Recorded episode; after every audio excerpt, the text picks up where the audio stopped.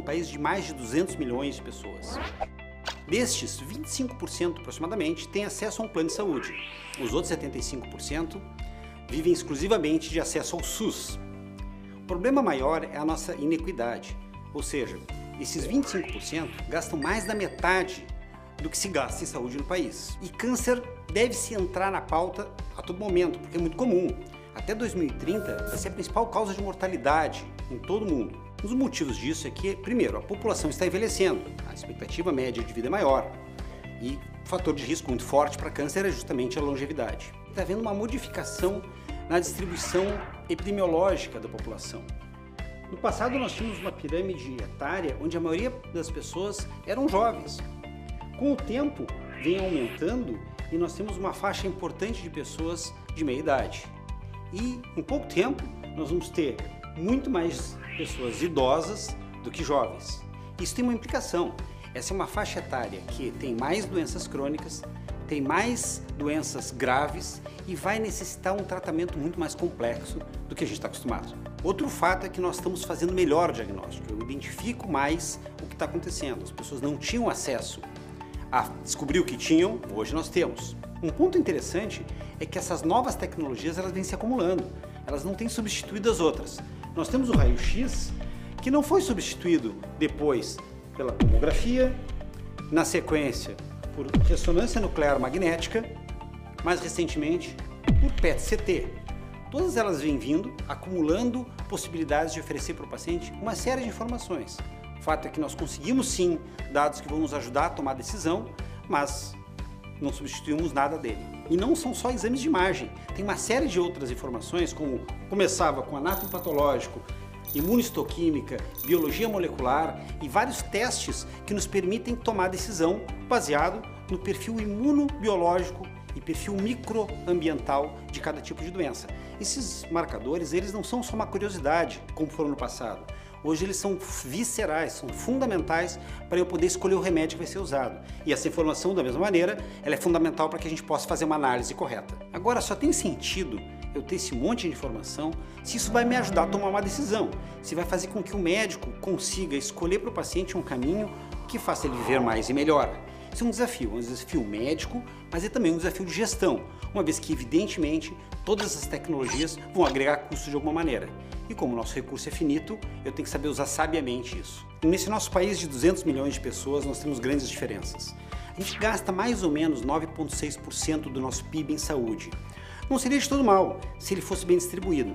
O problema é que esses 9,6% eles são divididos em mais da metade para aqueles 25% das pessoas que têm plano de saúde e o resto para todo mundo que tem acesso ao sistema público exclusivo. Dito isso, é bem evidente que o percurso e a jornada para eventuais incorporações de tecnologias e utilização de tecnologias ela é diferente. Enquanto no sistema público ele vai, a partir do momento que é aprovado para utilização no Brasil, passar pela Conitec, que discute se aquilo cabe no sistema público do ponto de vista econômico e do ponto de vista de opção terapêutica, nós temos a possibilidade também de providenciar a absorção do sistema privado, através de inclusão no rol de procedimentos da Agência Nacional de Saúde. Esse rol de procedimentos ele é atualizado a cada dois anos. Com algumas exceções, existe a possibilidade de incorporar antes, mas isso só vai acontecer quando eu conseguir mostrar que aquela tecnologia ela vale a pena. Quando eu digo vale a pena, entenda-se, ela compensa comparado àquilo que eu já tenho como obrigação oferecer. De uma forma geral, operadoras de plano de saúde, portanto, a saúde suplementar toda, vai seguir a mesma regra. Utilizam a Lei 9656 de 1998 para balizar sua tomada de decisões.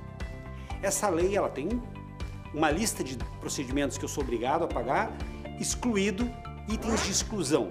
Esses itens de exclusão contratual que vão permitir a operadora dizer se aquilo vai estar contemplado ou não no contrato.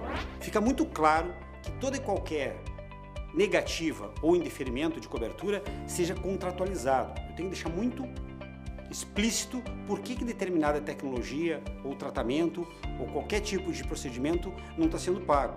E para isso não basta eu dizer que eu não gosto, eu não quero. Eu tenho que dizer motivo do contrato que sustenta esse indeferimento. O rol de procedimentos da INS é atualizado a cada dois anos, eventualmente com mais precocidade. Esse rol vai descrever uma série de diretrizes de utilização técnica E através dessas diretrizes de utilização técnica, nós vamos verificar se determinada tecnologia em saúde deve ser paga ou não. Para a eventual incorporação de tecnologia em saúde, existem várias perguntas que devem ser respondidas. Isso depende da perspectiva de quem vai avaliar. Principalmente, o paciente, ele quer saber se o seu médico mandou, se tem quem pague por essa conta e qual o impacto na sua qualidade de vida. Já o prescritor quer saber se existe uma melhora clínica com aquela tecnologia, se vai haver algum impacto na vida do paciente do ponto de vista financeiro e se há um impacto financeiro pessoal no médico, como por exemplo ter que ver o paciente mais de uma vez. Já o pagador é quem faz mais perguntas. Ele quer saber se aquilo é uma prioridade ou uma necessidade não atendida, se é realmente uma inovação científica,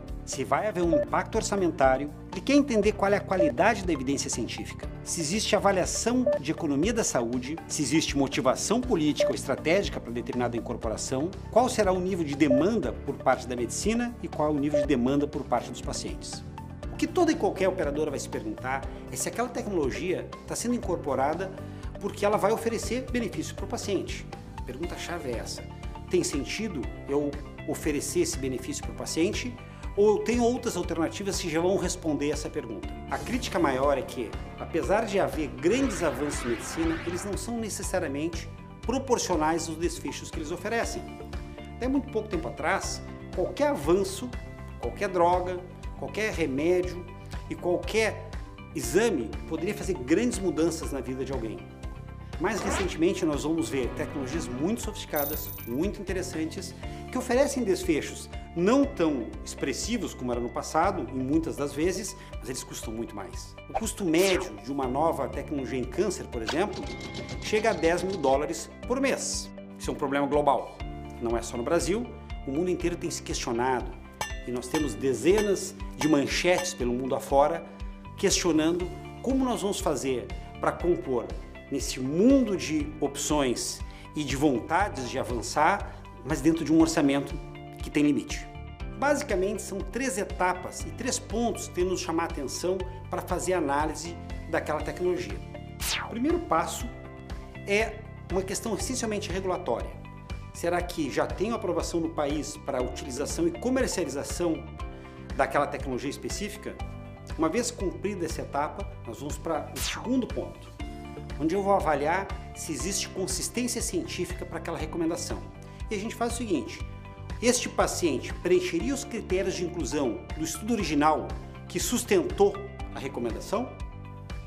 O terceiro passo ele é mais complexo, porque nós estamos fazendo uma avaliação de economia da saúde. Quando eu falo em economia da saúde, não é para economizar em saúde, mas é para fazer uma análise muito técnica, muito científica, sobre quanto eu vou investir para o desfecho que eu vou oferecer. O grande desafio é nós identificarmos agora qual é o modelo de negócio que tem mais sentido e vai caber nesse mundo de opções que nós temos em saúde. Tradicionalmente, a gente lidou muito tempo com o Fee for Service. Ele veio para garantir acesso a um modelo de formato muito simples de funcionar, mas ele não privilegia a efetividade. Na verdade, quanto mais o nosso prestador gastar, mais vai nos cobrar. Portanto, se um paciente, por exemplo, tem uma intercorrência no hospital, é péssimo para o paciente, é muito ruim para a operadora. Mas aquele prestador, ele vai receber mais. Não tem sentido. Por conta disso, várias outras alternativas de negócio têm surgido. Uma das formas tradicionais é fazer negociações de pacote. E lógico, eu pago um valor específico, fechado, e quem vai ter que correr atrás de garantir eficiência daquela intervenção é o prestador. Se ultrapassar o valor do pacote, eles vão ter prejuízo, se conseguirem economizar, vão ter uma margem melhor. Nós temos novos desenhos e novos modelos, como por exemplo negociações de bundle.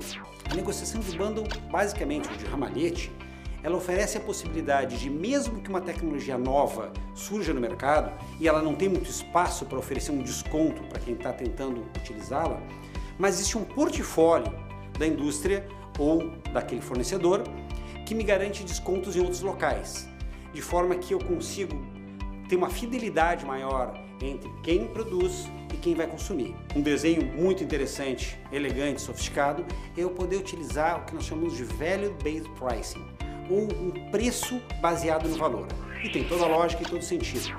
Se eu entendo que determinada tecnologia, quando oferece, por exemplo, um ano a mais de vida para um paciente, tem um preço, e o mesmo remédio em outra doença vai oferecer dois meses, não tem sentido eu pagar o mesmo preço para as duas indicações. Se eu estou tentando valorar conforme aquilo que ela oferece em termos de desfecho, tem lógica eu pagar melhor quando eu consigo desfechos maiores. Um dos modelos que mais se debate atualmente é o resharing ou compartilhamento de risco. Ele nada mais é do que uma relação entre quem está pagando a conta e quem vende a tecnologia, onde se o resultado proposto, extraído de um estudo clínico, que é um ambiente muito controlado, não se reproduzir no mundo real, nós vamos rediscutir o valor.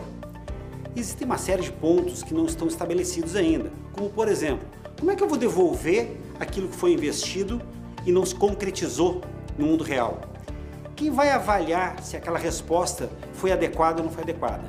O fato é que nós temos ainda uma série de perguntas para serem respondidas, mas todas apontam na direção de que nós temos que buscar modelos melhores. Não acredito que vai haver um modelo que chegue e substitua todos os outros. Que nós vamos ter é convívio entre todas essas novas tecnologias, modelos de negócio e estratégias para garantir que esse nosso recurso que é finito consiga oferecer o resultado que todos esperam para os nossos pacientes. Esse arco da gestão vai nos permitir identificar em cada ponto a informação mais importante para a tomada de decisão. Nós vamos começar com novas tecnologias, nós vamos passar por aspectos regulatórios, entender economia da saúde, compreender como nós vamos desenvolver pesquisa em saúde e botar isso no mundo real, através das relações com o mercado.